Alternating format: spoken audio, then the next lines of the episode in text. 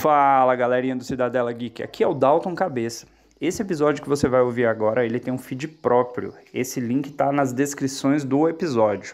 Ouça, opine, curte, acompanha, segue lá. Abraço.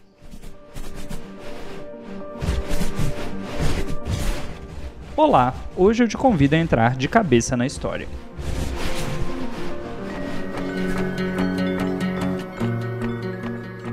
Olá, querido ouvinte, esse é o primeiro episódio do podcast de Cabeça na História. Eu sou Dalton Cabeça e eu vou contar um pouquinho da minha história para vocês hoje. O título do episódio ele vai fazer jus à história que eu contarei hoje. A origem de tudo. Como tudo começou? Em abril de 41 nascia na cidade de Tabuleiro do Norte, Ceará, o meu pai. Ele é o filho do meio de uma família pobre, nordestina, e que desde criança teve que ralar muito para sobreviver. Aos 18 anos, ele deixou sua casa e foi para a capital, Fortaleza, tentar a vida. Menos de dois anos depois, ele estava em Brasília. Chegou aqui dias antes da nova capital ser inaugurada. A cidade de Brasília ela foi construída dentro do plano de metas do presidente Juscelino Kubitschek. Juscelino Kubitschek, quando ele assumiu a presidência do Brasil em 1956, ele tinha como um, uma meta síntese, como algo assim grandioso a ser alcançado, a construção de Brasília. Milhares e milhares de pessoas vieram do Nordeste para cá. Eles chamam os construtores de Brasília, aqueles que fizeram, né, tudo do zero, de candangos. Meu pai chegou aqui já no período que a construção estava para ser inaugurada. Ele chegou a me contar algumas vezes que ele chegou a ver o JK andando entre os canteiros de obra, viu muitas pessoas dormindo aguardando a inauguração de Brasília. Meu pai teve que trabalhar com diversas coisas para sobreviver. Nesse meio tempo que ele chegou em Brasília, ele acabou tendo um filho e uma filha que eu nunca conheci. Eu tenho dois irmãos que eu não faço ideia por onde estão, quem são, qual os seus nomes. Meu pai não tinha contato com esses filhos que ele teve. E já lá na década de 70, ele teve o seu primeiro casamento. E desse primeiro casamento, dessa primeira relação, ele teve três filhos. Esse primeiro relacionamento dele não durou muito tempo, que já na metade da década de 80 ele acabou se separando e nesse meio tempo ele conheceu a minha mãe.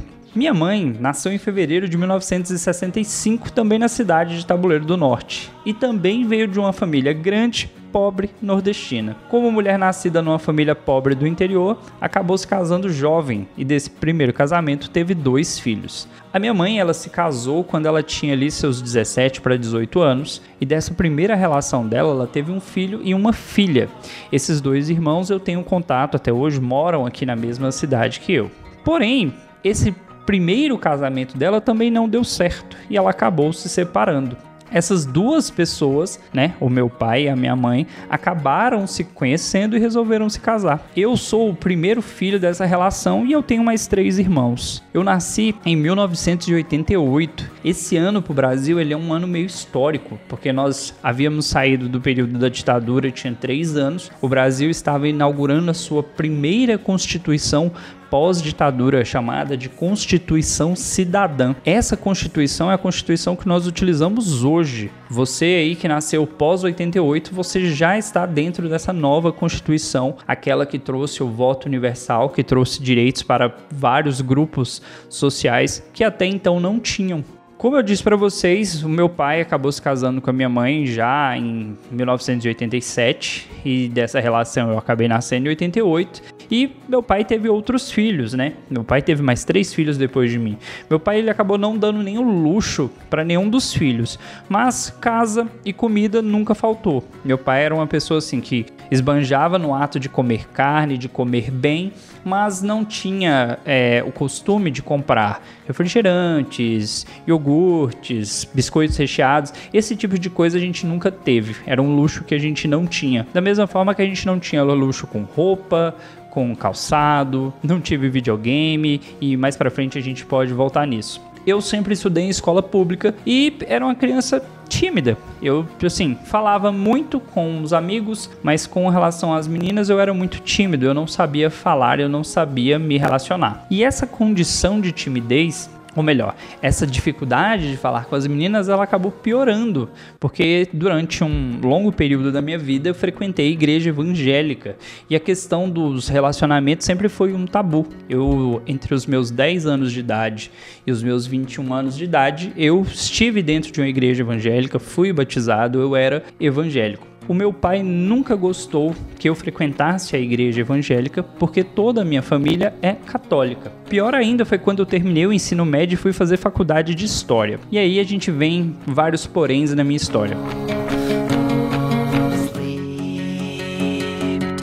Como eu falei, o ato de frequentar a igreja evangélica não era bem visto pelo meu pai. A maioria dos meus colegas na sua adolescência estava bebendo, estava nas festas, estava namorando. E eu estava indo para a igreja. Meu pai era uma pessoa da bebida, do cigarro, era uma pessoa que teve muitos relacionamentos e ele não concordava que um filho tivesse uma postura como a minha. Enquanto as outras pessoas elogiavam, ele criticava essa forma como eu ia viver.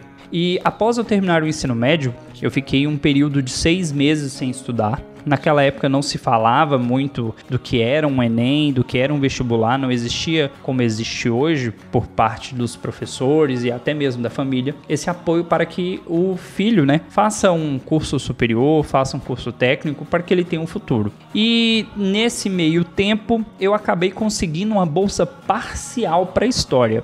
Mas vejam bem, primeiro eu tentei para jornalismo, não deu certo, eu não tinha dinheiro para pagar a faculdade. Tentei para comunicação, mas a minha nota não foi suficiente para comunicação. Já a nota parcial para história foi suficiente e eu acabei estudando nas Faculdades Integradas da Terra de Brasília, extinta FTB, Faculdade do Distrito Federal, que não existe mais. Lá eu fiz três anos de faculdade, conheci muito sobre história, conheci muita gente. Como eu disse, história não foi a minha primeira opção, mas acabei me dando muito bem com o curso, acabei aprendendo muito.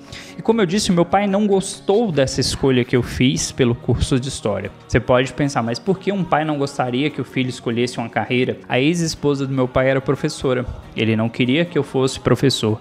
Ele não queria ter na família um professor. Parece algo estranho, né? Mas para ele não era uma coisa boa, não era algo que me traria vitórias na vida. Meu pai foi mecânico por mais de 40 anos de sua vida. Então ele tinha uma fonte de renda que era garantida, apesar de muita luta, apesar de muito sofrimento. E ele não queria que o filho acabasse passando por dificuldades. Como eu disse, eu comecei a faculdade após o ensino médio. Eu comecei a faculdade em 2006 e me formei no ano de 2009. E já em 2009 eu comecei a lecionar. Eu comecei a trabalhar com ensino fundamental na escola pública e trabalho em sala de aula como professor de história até hoje. Já se passaram 14 anos desde quando eu comecei a lecionar. No mês desta gravação eu completo 14 anos de sala de aula. Durante esses 14 anos eu acertei muito e errei muito como professor, errei muito como colega, errei em vários aspectos, mas aprendi muito e acertei muito mais do que eu errei. Às vezes a gente não tem noção do quanto é sofrida, do quanto é difícil a vida de um professor em sala de aula, às vezes por falta de recurso, por falta de apoio, de amigos, de família, dos governos, entre outras coisas. Tive momentos de desemprego, tive momentos que eu não sabia de onde ia vir a minha renda e persisti e continuei lecionando. Hoje eu posso falar sem nenhum medo que a coisa que eu mais gosto de fazer, a coisa que mais me deixa feliz, a coisa que mais me inspira é ensinar. Eu gosto muito de ensinar história e ao longo dos episódios a gente vai acabar passando por vários momentos históricos. Um outro ponto da minha vida também que eu conto para vocês hoje é que em 2010 eu conheci a minha esposa. Em 2010 eu comecei a namorar aquela que viria a ser a minha futura esposa e lá pelo ano de 2015 nós acabamos nos casando. Sim, eu namorei aí cinco anos para casar. E estou casado com ela até hoje, já são oito anos de casamento, uma relação que teve seus momentos altos e baixos, como todas as relações, já são 13 anos juntos, e desses 13 anos juntos acabou saindo aí um filho. O meu primeiro filho nasceu ainda no ano de 2022. É, eu digo para vocês sem nenhum medo no coração que a paternidade ela muda a forma como nós entendemos o mundo. Ela muda a forma como nós enxergamos a nossa história, como nós nos enxergamos dentro da sociedade. Durante muito tempo você pensa quem sou eu, para onde que eu vou, o que que eu vou fazer da minha vida. E a partir do momento que você tem um filho, você passa a pensar nele. Eu estou fazendo isso porque eu quero deixar o melhor para o meu filho. Eu estou fazendo isso porque eu quero um futuro diferente do passado passado que eu tive, eu quero fazer algo por ele que não fizeram por mim. Quando a gente estuda história, a gente para para pensar na história, a gente fala sobre a vida de muitas pessoas, quais foram os seus legados, quais foram os seus acertos, os seus erros, e a gente nem sempre consegue visualizar muito tempo à frente do nosso próprio tempo. E é difícil para nós pensar num mundo melhor sem pensar no que a gente já errou. Estudar história é ficar o tempo todo olhando para o passado e pensando aonde nós erramos e o que, que a gente pode fazer diferente. Eu tenho consciência que o meu pai, no melhor que ele pôde fazer por mim, ele fez.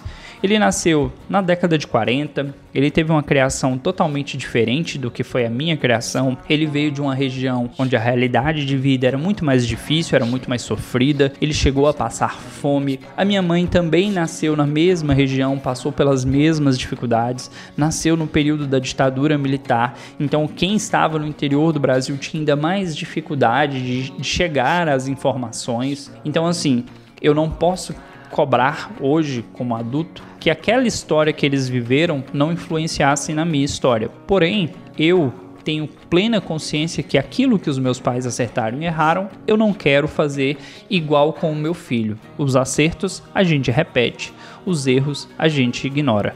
Isso é história. Como eu disse, o título do episódio é A Origem de Tudo, mas é a origem de toda a minha história. Ao longo dos episódios eu vou contar um pouco mais da minha vivência, vou contar mais experiências, vou trazer pontos da história, vou falar sobre filmes, séries, animes, vou tentar contextualizar isso dentro da história para que nós possamos ter um episódio mais dinâmico e mais divertido. Espero que você tenha ouvido até o final, espero que você tenha gostado. Eu vou deixar linkado aqui no episódio as nossas redes sociais. Entra lá, diga o que você achou do primeiro episódio, comenta alguma coisa. Os episódios vão ser curtos, a minha pretensão é que não sejam episódios extensos, de muito aí 20 minutos, 30 minutos. Esse primeiro episódio é só um pouquinho da minha história e eu espero que você tenha gostado. Como eu disse, eu acertei e errei com muitas pessoas. Espero hoje estar aprendendo mais do que errando. E você, tem errado mais ou acertado mais?